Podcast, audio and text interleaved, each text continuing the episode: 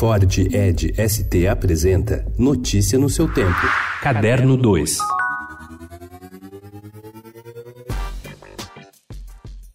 As obras de artistas brasileiros e estrangeiros esparramadas pelos 140 hectares de jardins coloridos e lagos exuberantes do Inhotim, em Minas Gerais, já não são mais tão vistas. O maior centro de arte contemporânea a céu aberto do Brasil e do mundo registra hoje o que pode ser o pior momento financeiro da sua história, com queda nas receitas de ingressos e de contratos de projetos e convênios. O cenário é dramático, a tal ponto que a empresa de auditoria Ernest Young alerta para a possibilidade de fechamento do museu, mas o presidente do Conselho de Administração do local, Ricardo Gazel, afirma que Inhotim não fecha e que já estamos perto do fluxo normal, que é de 350 mil visitantes por ano.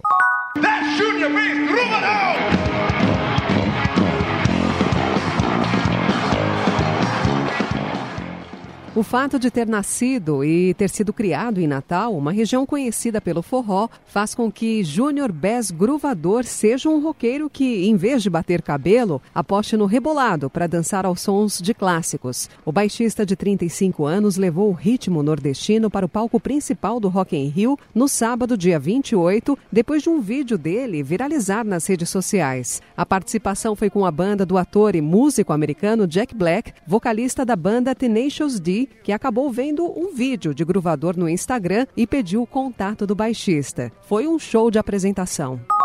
Quando a peça Entre estreou no primeiro semestre deste ano, o grupo Barracão Cultural demonstrou um exemplo de que o teatro pode ampliar os sentidos no que diz respeito ao debate de assuntos como violência contra a mulher. Diferentemente de uma cobertura jornalística, é do interesse do palco alcançar um outro tipo de comunicação com a plateia, coisa que a força do protesto nem sempre alcança. Nessa mesma vereda vai o espetáculo Lela e Companhia, uma história real no caso de uma mulher que sofreu vários tipos de violência.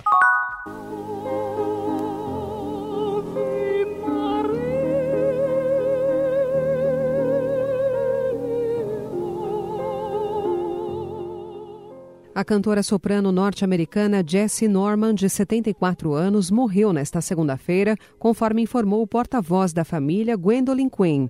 Norman, vencedora de quatro Grammys e considerada uma das maiores vozes da ópera, teve um choque séptico seguido por falência múltipla de órgãos em decorrência das complicações de uma lesão medular que ela sofreu em 2015. Ela estava internada em um hospital de Nova York. Notícia no seu tempo. É um oferecimento de Ford Edge ST o SUV que coloca performance na sua rotina até na hora de você se informar.